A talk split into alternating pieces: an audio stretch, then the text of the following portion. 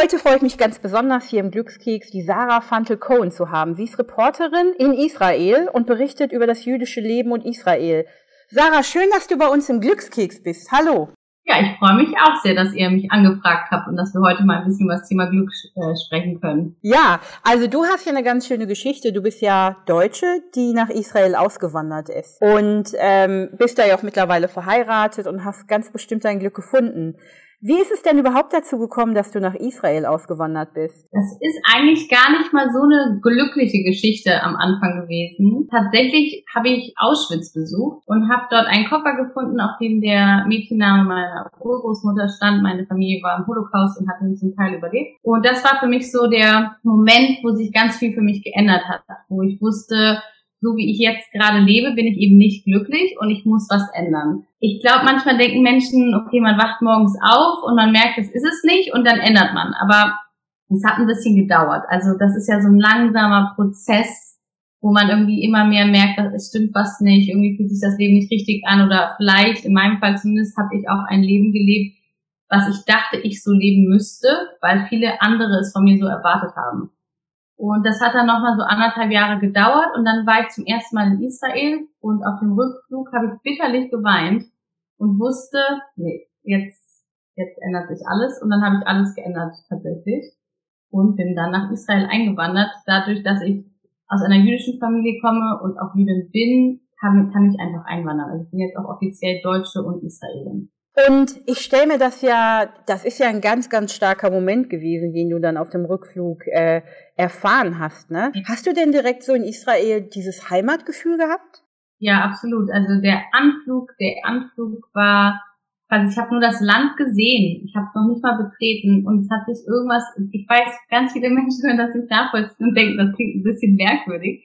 Aber es gibt Menschen, die sich genauso gefühlt haben nur beim Anblick schon so ein warmes Gefühl vor nach Hause kommen. Und ähm, ich habe mich in dem Land, in dem ganzen Balagan, sagen wir, in dem ganzen Chaos, das ist ein sehr gespaltenes Land in ganz vielen ähm, Themenbereichen, habe mich aber sehr zu Hause gefühlt. Ich glaube, ich war nie so richtig deutsch. Ich bin halb deutsch, halb tschechisch. Nie, glaube ich, manchmal bin ich ein bisschen zu laut gewesen für Deutschland oder zu, ich weiß nicht. Und das passt besser nach Israel.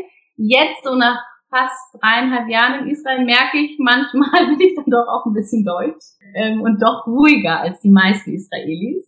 Und pünktlicher natürlich, aber ähm, ja, doch, ich fühle mich auf jeden Fall hier zu Hause. Du bist ja ähm, die perfekte Person über das Glück und die Suche danach und es letztlich auch gefunden zu haben, darüber zu sprechen. Also den Moment, den du vorhin beschrieben hast, ähm, sich zu fühlen, dass man an einem anderen Ort eigentlich besser aufgehoben sein könnte ja. und dann so einen zündenden Moment hatte und dann auch wirklich sagt, ich ändere das jetzt in meinem Leben. Das ist schon, ist schon eine ziemliche Stärke. Ja, das sagen viele. Ähm, das ist bestimmt auch so. Ich selber habe das gar nicht so empfunden. Ich habe in dem Moment gar nicht gedacht, wow, was bin ich jetzt aber stark und toll und ich mache das und ich ziehe das durch. Nein, ich war mir so, wenn ich das jetzt nicht ändere, dann gehe ich zugrunde. Also ich war so in so einem schlechten Zustand, dass es keinen anderen Weg mehr gab, außer nach vorne. Und ich hatte ganz, ganz viele Kollegen und auch Freunde um mich herum sitzen, die jeden Tag gejammert haben. Über die Arbeit, über die Kollegen, über ähm, wo sie wohnen, wen sie lieben. Also es war alles immer nur negativ. Und ich dachte so, aber dann änder's doch. Also es ändert sich ja nichts, wenn du das nicht änderst. Also das ist für mich so unbegreiflich. Ich kenne immer noch Leute, die an der gleichen Stelle sitzen und genauso jammern wie vor drei Jahren. Und bei denen hat sich nichts getan. Und ich kann es immer nur wieder allen ans Herz legen. Wenn ihr nicht glücklich seid, dann ist es an euch, das zu ändern. Und ich denke dann auch immer, aber du bist die einzige Person, die das beenden kann oder auch ändern kann. Und ja. ähm, wie bei dir zum Beispiel, ich finde, man sieht dir das an, dass du ganz, ganz froh und glücklich bist. Also du strahlst das richtig aus. Das ist, das ist schön, das freut mich zu hören. Es ist nicht so, dass ich immer glücklich wäre oder es immer ausstrahle. Ich glaube, die ersten anderthalb Jahre war ich wirklich auf einer rosa Wolke. Ich selbst war drauf und war so happy. Und dann gab es ganz viele Menschen um mich herum, die gesagt haben, aber Sarah, so toll ist das doch gar nicht und guck doch mal die Realität und in Israel ist es so und so. Und ich gesagt, lass mich doch. Lass mich doch einfach gerade kurz glücklich sein. Lass es mich doch einfach alles aufsaugen und genießen. Die Realität mit all ihren Schattierungen und mit all dem Negativen, es kommt schon, es wird mich einholen. Natürlich, jemand, der einwandert oder auswandert, der wird ja jetzt nicht den Rest seines Lebens nie wieder genervt sein über Bürokratie oder über, man streitet sich trotzdem mit seinem Mann. und man ist trotzdem manchmal müde und der Chef ist trotzdem manchmal nervig. Also das kommt alles. Aber ja, doch, am Anfang habe ich es einfach wahnsinnig genossen und jetzt genieße ich es immer noch, aber halt, ich weiß schon auch die Vor- und Nachteile in Israel mittlerweile. Wie läuft's denn für dich so beruflich als Reporterin in Israel? Das ist ja auch ähm, ganz, ganz spannend mit all den politischen Geschehnissen und was eben in dem Land so passiert, darüber zu berichten. Ähm, wie fühlt sich das an für dich im Land? Also für mich war erstmal wichtig, als ich eingewandert bin, ich wollte eigentlich erst von der Pause vom Job, weil ich auch total überarbeitet war. Viel los und ähm, ich habe mich nie anbieten müssen. Quasi, ich habe nie gesagt, ähm, hi, ich bin hier, wer möchte, dass ich für euch, also möchte jemand, dass ich für euch arbeite. Die kamen alle auf mich zu und dann ist das von Anfang an so losgegangen und das ist sehr spannend, weil ich kann ja sowohl über die politischen Ereignisse berichten und Deutschland und Israel haben ja nun auch eine sehr spezielle ähm, Verbindung und Verantwortung vor allen Dingen. Dann hat man aber auch alles generell zum jüdischen Leben, zum Judentum, zum geschichtlichen Aspekt, zum Holocaust, ähm, was ich persönlich auch sehr wichtig finde. Und natürlich gibt es ja auch viele bunte Geschichten. Also gerade, ne, wir haben es angesprochen, kulinarisch habe ich hier Geschichten gemacht, zum Beispiel das Essen ist sehr beliebt typischer Moment ist ja, glaube ich, für jeden Auswanderer, was du eben sagst, dann fühlt man sich doch plötzlich deutsch. Dieses eben, was du sagst, Pünktlichkeit und viele Dinge sind dann eher auch so ein bisschen lässiger im Ausland. Ganz bestimmt auch in Israel, oder? Lässiger, ähm, überlege jetzt mal. Also klar, wenn man hier zum Amt geht zum Beispiel, habe ich manchmal das Gefühl, die nehmen das alles doch weniger genau, als jetzt zum Beispiel, wenn man das aus Deutschland kennt. Ähm, und was auf jeden Fall lässiger ist, so ein bisschen die Mentalität. Also die Menschen hier sprechen sehr offen über Politik, übers Wählen, wer wählt wen, ich spiele ja auch wieder Wahlen an.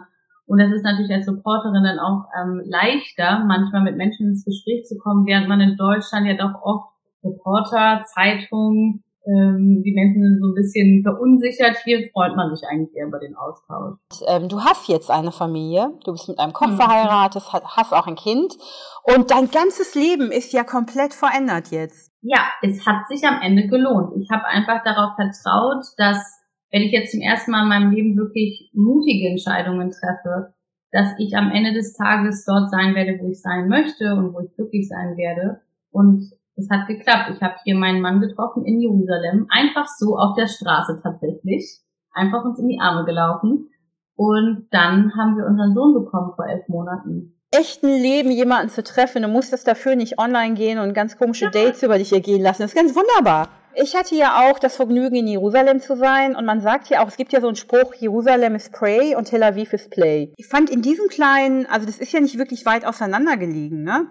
Dieser Unterschied vom Lifestyle ist halt ganz enorm und ich habe auch dieses Gefühl gehabt, in Jerusalem ist eher so Family Focus und Community und in Tel Aviv ist alles ein bisschen wilder und ich glaube, das ist eine ganz gute Beschreibung zu, zu sagen, das ist wie Berlin ähm, mit Meer und Sonne. Ja, absolut.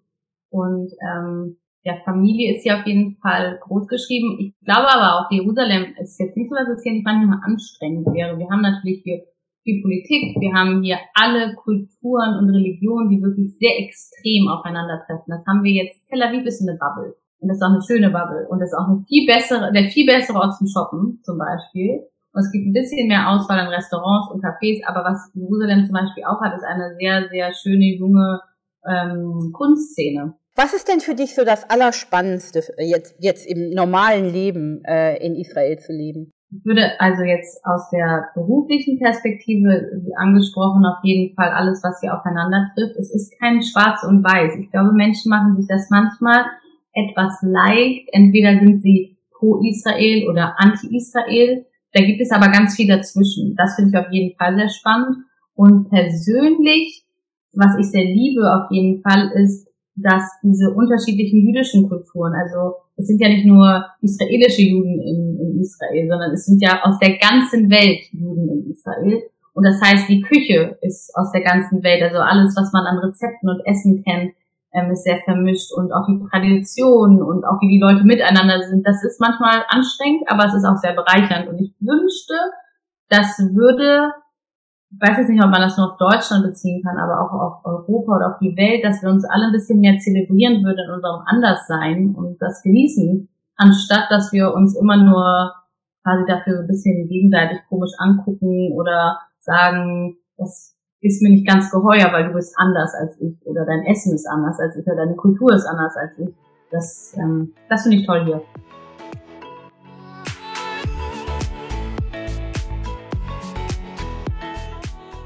Was ist denn für dich, also es hört sich ja ganz spannend an, es gibt Vor- und es gibt Nachteile und ähm, es gibt bestimmt auch ganz große Abenteuer in dem Land zu entdecken. Was ist denn für dich so der, der größte Vorteil? Der größte Vorteil für mich ähm, ist das Wetter. Das klingt so banal, aber das Wetter hat mir immer wahnsinnig aufs Gemüt geschlagen und wer in Berlin gelebt hat oder vielleicht auch in Hamburg, ich bin ja geborene Hamburgerin, der weiß, die Winter sind lang und dunkel. Und das ist für mich als Person nicht so einfach gewesen. Ähm, ich hatte tatsächlich auch Depression oder ich hatte eine sehr, sehr starke Depression. Und das Wetter spielt für mich eine große Rolle hier. Weil ich finde, wenn man mit blauem Himmel aufwacht und die Sonne scheint, automatisch ist das schon so ein bisschen Glücksgefühl. Ähm, und das, das tut mir auf jeden Fall sehr, sehr gut. Und ich mag, dass man in Israel sehr schnell überall ist. Es ist ein sehr kleines Land es ist unfassbar laut. Alle Menschen hier schlafen auf ihrer Hupe ein, habe ich manchmal das Gefühl. Also sie hängen so mit dem Kopf drauf. Und ich hatte auch ein unglaublich tolles Erlebnis in, in Jerusalem nach dem Markt. Ähm, da war ich in so einem ganz kleinen Restaurant, das war eigentlich nur ein Loch an der Wand. Und ähm, ich habe leider vergessen, wie es heißt, aber ich suche dir das noch raus. Du kennst es ganz sicher. Und Essen, Essen war ausgezeichnet und irgendwann, das war halt am helllichten Tag, bevor ähm, der Schabbat eigentlich eingeläutet wurde. Und dann wurde da auf den, also wirklich auf den Tischen getanzt und die Flaschen wurden rumgereicht. Ne, und es war total laut. Und irgendwann ja. kam aber auch die Polizei und hat gesagt, so, jetzt ist vorbei, jetzt wird's ne, alles ausgeschaltet. Und ähm, das sind so Momente, ähm, die dann eben auch parallel passiert sind. Ne? Nebenan war der Markt und da waren ganz viele orthodoxe Juden, die dann eben für, für, ihr, ähm, für ihr Essen eingekauft haben. Und ähm, ja. da waren dann halt die wilden Locals und ein paar Touristen wie ich. Und das war ganz toll, es hat sich gut angefühlt. Ja, du hast es perfekt geschrieben, äh, beschrieben. Also für jeden, der noch nie hier war, aber sich fragt, wie es so ist und ob man hier auch viel Spaß haben kann. Ja, es wird auf den Tischen getanzt, es wird wild gefeiert aber auf so eine sehr natürliche Art und Weise, also nicht zu aufgetakelt. Also, gerade in Jerusalem kann man auch ganz entspannt und ganz lockeren Klamotten kommen. Es ist ja sehr heiß im Sommer. Die Leute packen jetzt, also haben viel Schminke und machen sich die Haare und das alles. Das ist hier so nicht. Man geht raus, das habe ich auch gelernt zum Beispiel ähm, in Israel, wenig Make-up. Nicht, dass ich vorher viel Make-up getragen hätte, aber in Israel Frauen tragen einfach nicht viel Make-up. Was mir in Tel Aviv aufgefallen ist am Strand, war diese unglaubliche Freiheit am Strand einfach am Strand zu sein. Also da gab es nicht dieses Baywatch und wir haben alle irgendwie kleine brasilianische Bikinis an und jeder muss perfekt aussehen, sondern da waren alte Leute, da waren junge Leute, dicke, dünne, von überall. Da waren natürlich auch Frauen, ne, die ähm, komplett äh, bedeckt und bekleidet waren und so ins Wasser gegangen sind. Aber ich fand das enorm und fast spektakulär, dass niemand den anderen irgendwie wertet.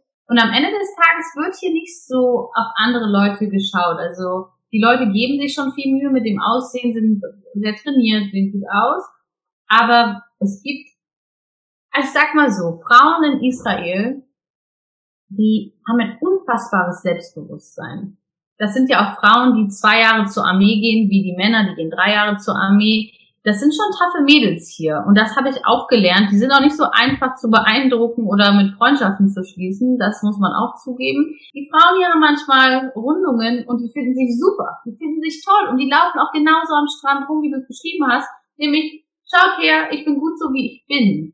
Du hast es ganz gut beschrieben. Mir ist es auch aufgefallen, dass Frauen oder jeder, der dann Gespräch führt, ist halt immer laut, es geht auf den Punkt und ähm, wenig zurückhaltend. Und das macht eigentlich total Spaß, weil man kann einfach sagen, wie es ist. Genau, und das ist zum Beispiel dann noch bei der Arbeit gut, wenn es gerade um Politik geht in Deutschland, da fragt man niemanden, was wählst du oder wen wählst du. Und ich glaube, wenn man dann mal an den Punkt kommt und man ist sich nicht einig, dann wird das Gespräch entweder schnell unter den Teppich gekehrt oder man streitet sich und dann geht man getrennte Wege und das kann man dann nicht aushalten. Und in Israel sagten alle sich gegenseitig, wen sie wählen und wen nicht und warum und warum nicht und was sollte man nicht tun und so weiter. Und das wird auch mal lauter und danach isst man einfach weiter genüsslich sein Barbecue hier, sein Grill. Und ähm, es ist dann das nächste Thema-Programm. Dann ist es auch nicht mehr wichtig, ob du was anderes willst. Und das ist ja auch total erstrebenswert, dass man eben andere mit ihrer Meinung so sein lässt, wie sie sein wollen. Absolut. Aber es gibt doch auch bestimmt irgendwas, was du vermisst, oder? Ähm, generell würde ich sagen, vermisse ich an Deutschland den DM. Ich weiß gar nicht, ob ich das sagen darf oder ob das wäre. Ja, sagen, was du möchtest, Sarah.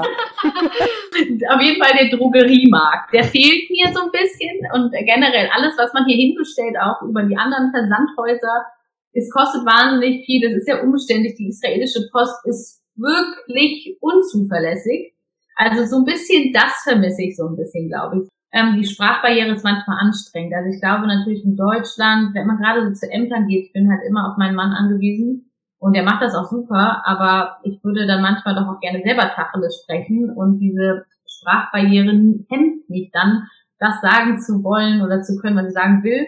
Und das vermisse ich, weil in Deutschland kann ich natürlich ganz anders ähm, auch auf den Tisch schauen, wenn es mal sein muss. Und das kann jeder manchmal nicht. Aber das ist ja eine ganz kleine Hürde, die du auch noch überbrücken kannst. Da bin ich mir ziemlich sicher. Beim Einkaufen ist mir aufgefallen, dass in Israel alles relativ teuer ist, außer man geht auf den Markt, oder? Es ist unfassbar teuer. Alles. Nicht nur in den Märkten, nicht nur das Essen, es ist das Essen gehen, es sind die Mieten, es ist einfach alles teuer. Das ist vielleicht auch ganz interessant ich könnte oder ich hätte in Deutschland ein sehr viel komfortableres Leben führen können, als ich es jetzt hier tue. Oder ich habe dort ein komfortableres Leben geführt. Und zu sagen, ähm, aber ich bin nicht glücklich und deswegen ändere ich jetzt was. Und jetzt, wenn ich drauf schaue, mein Leben ist sehr viel unkomfortabler, meine Arbeit ist anstrengender und es ist viel teurer und ich vermisse das ein oder andere, aber dennoch bin ich jeden Tag dankbar. Und wenn ich sage, ich bin jeden Tag dankbar, dann meine ich das auch so. Also ich bedanke mich jeden Abend beim, also beim Universum, beim lieben Gott, bei wem auch immer man sich bedanken will. Aber ich sage tatsächlich jeden Tag Danke für alles, was ich habe. Und ich glaube, viele Menschen vergessen das so oft. Also gesund sein, seine Lieben um sich zu haben, ein warmes Zuhause und gesundes Essen auf dem Tisch, das sind Dinge, die die meisten Menschen auf dieser Welt nicht haben.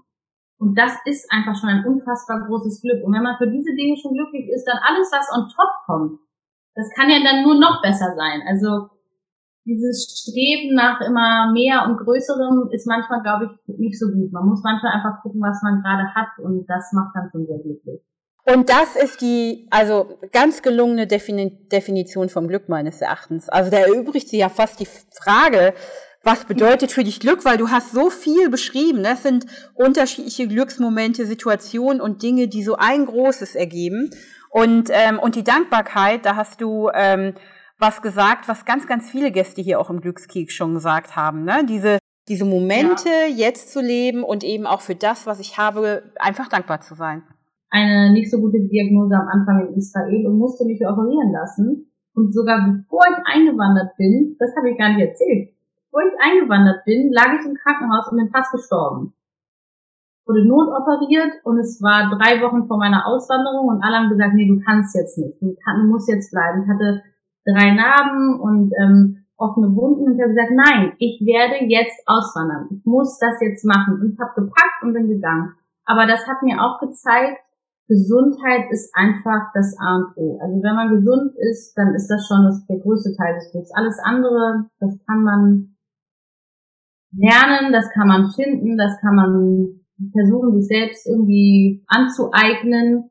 Aber Gesundheit, wenn man die nicht hat, dann wird alles andere sehr, sehr schwierig. Ja, und da kann man noch so viel Geld und Ruhm haben, ja, wenn du nicht gesund bist, dann spielt das alle keine Rolle mehr. Aber ich glaube, ich, oder ich bin mir da ganz sicher auch, dass jetzt durch die Pandemie viele sich darauf rückbesonnen haben, ne? Weil wenn man sich dann mal umguckt und sagt, hey, ne, so Freunde, Kollegen in meiner Familie und ähm, jeder macht sich ja so ein bisschen Sorgen, dass es den anderen jetzt auch gut geht. Ähm, aber genau das, was du beschrieben hast, wenn man dann an so einem Wendepunkt ist und du es trotzdem noch durchgezogen hast, ne? Das mhm. ist ähm, faszinierend und auch sehr erstrebenswert. Was wünschst du dir dann, was wünschst du dir jetzt für die nächsten Monate? Also ich würde mir tatsächlich wünschen, dass wir ein Leben ohne Maskenpflicht ähm, leben können, so ein bisschen, weil das vor allen Dingen jetzt vom Sommer auch so ein bisschen graut hier in der Hitze da durchzuatmen. Ähm, plus ist, mein Sohn wird älter und er nimmt jetzt wahr, dass Menschen Masken an und ausziehen und er versteht das natürlich überhaupt nicht und will mir immer die Maske runterziehen. Und ich würde es toll finden, wenn mein Sohn nicht in so einer Welt aufwachsen müsste. Und ich würde es auch toll finden, es würde mich sehr glücklich machen, Freunde und Familie besuchen zu können.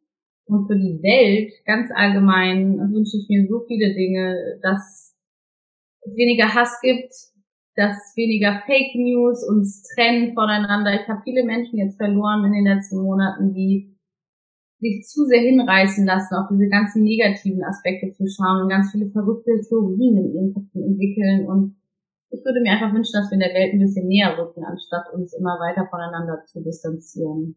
Ach, das ist so herzerwärmend und macht mich ja ganz froh, wenn ich Leute wie dich treffe, ne? die auch eben sagen, hey, es ist so wichtig, dass wir eben aufs Gute gucken, uns alle näher kommen und einfach auch so ein Community-Gefühl haben und nicht immer nur so auf sich selber zu achten. Das wäre toll. Vor allen Dingen, es fühlt sich doch so gut an zu geben, oder?